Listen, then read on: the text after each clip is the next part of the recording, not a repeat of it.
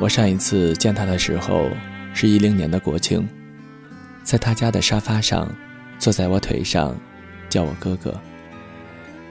他小我六岁，那年夏天他经常来我家玩，吃我的自制的冰棍，一起陪我研究各种美食。我带着跟我有两层代沟的人一起喝着酸奶，打着小霸王，他总是输，总爱哭，我。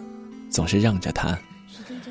比赛吃饭的时候一定要等他，打对打游戏的时候一定要输给他。有好吃的东西分量永远比我多。他只要情绪不开心，我都会投降。以至于后来有什么让他不满意的事，他嘟一嘟嘴就得逞了。后来他妈妈说：“丫头都被大哥哥惯成小公主了。”他也一直知道，我是在让着他。他在面对比自己小的孩子的时候，也会很大姐姐的，也会像我一样把好东西先给他们。我觉得很棒，女生就应该被自己所爱的人娇生惯养，让他知道什么时候淑女，什么时候可以随便胡闹。冬天里牵着他的手。就像握着自己的责任，就像对于他的保护。我问他：“等你以后找到男朋友了，我是不是就不能牵着你了？”他说：“不会的，因为你是我的哥哥，哥哥跟别人不一样嘛。”那个时候，笑了。他一直都是那么聪明，比同龄人懂得很多。他七岁。可能告诉不了你一元二次方程，但可以回答你为什么中秋节他老爸要给老师送礼，因为他知道的太多。所以有时候在教育他的时候，我会纠结到底如何跟他解释，但其实还好，他很少让我不开心。时间是一条长河，不管你动还是不动。都会被澎湃的江水推动，除非你沉下河中。想想跟丫头也认识好多年了，从她有了 QQ，经常给我发信息：“哥哥在吗？在干嘛呢？”这类信息是我们现在都会平淡敷衍回复的，但她的每一句我都认认真真的回了。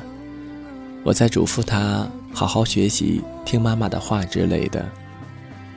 那时候跟他很少见面了，不在一座城市，但想着总有机会见着，想着带他去玩给他买礼物，一起吃好吃的。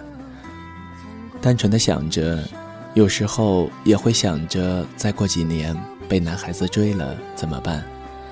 男孩要是对他不好怎么办？最后我决定，他要是找男朋友，我必须得认识。我喜欢她，不像现在喜欢任何一个女孩一样，就像喜欢家乡的一条河流，只是希望她永远清澈。我很多时候都会跟身边的朋友提起自己如果有个妹妹多好，好好打扮她，惯着她，而那些有哥哥的女生都会一脸的嫌弃，说自己哥哥不在乎自己，跟他没感情。说我只是因为没有妹妹才会这样说。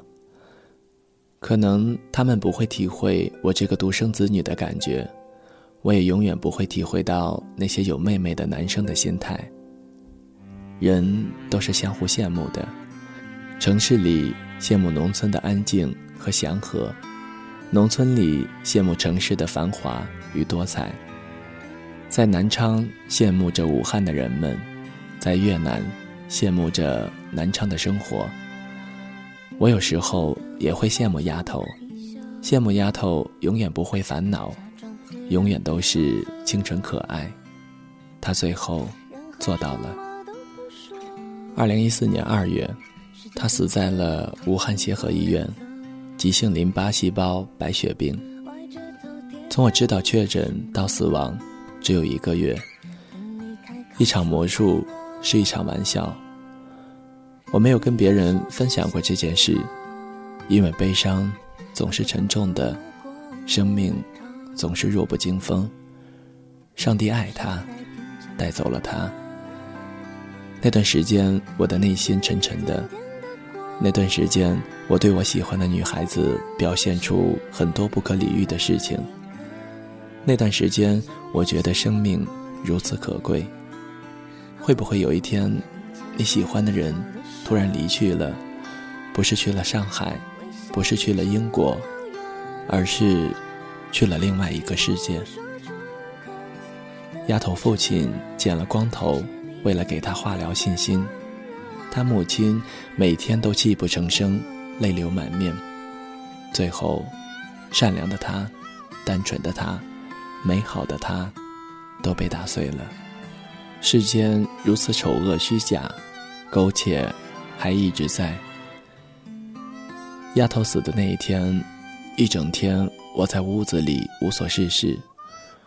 晚上，我一个人跑出去，烂醉如泥，想起很多。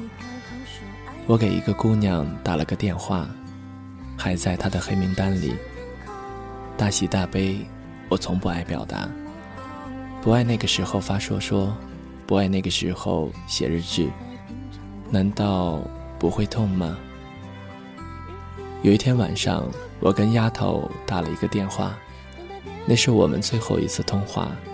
我是这样说的：“丫头，这是一种小病，可能还没有你感冒严重，就是复杂了一点，就像你做算术一样，你觉得九百九十九乘以九百九十九很难，对不对？但是叫你做九百九十九个个位数的乘法，是不是做的时间要比九百九十九乘以九百九十九还要久呢？等你好了。”我带你吃我最新研究的爆炸式汽水炸鸡腿，可好吃了。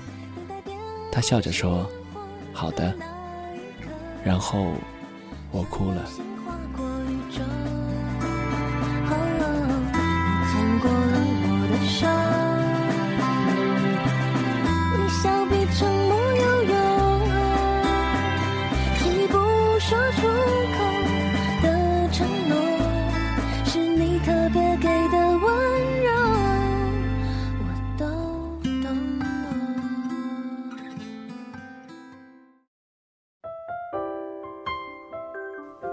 谁的声音清唱婉转流年？谁的双手挽起千年不变的誓言？用音乐品味生活，用音符记录感动。我的声音会一直陪伴在你的左右。多云的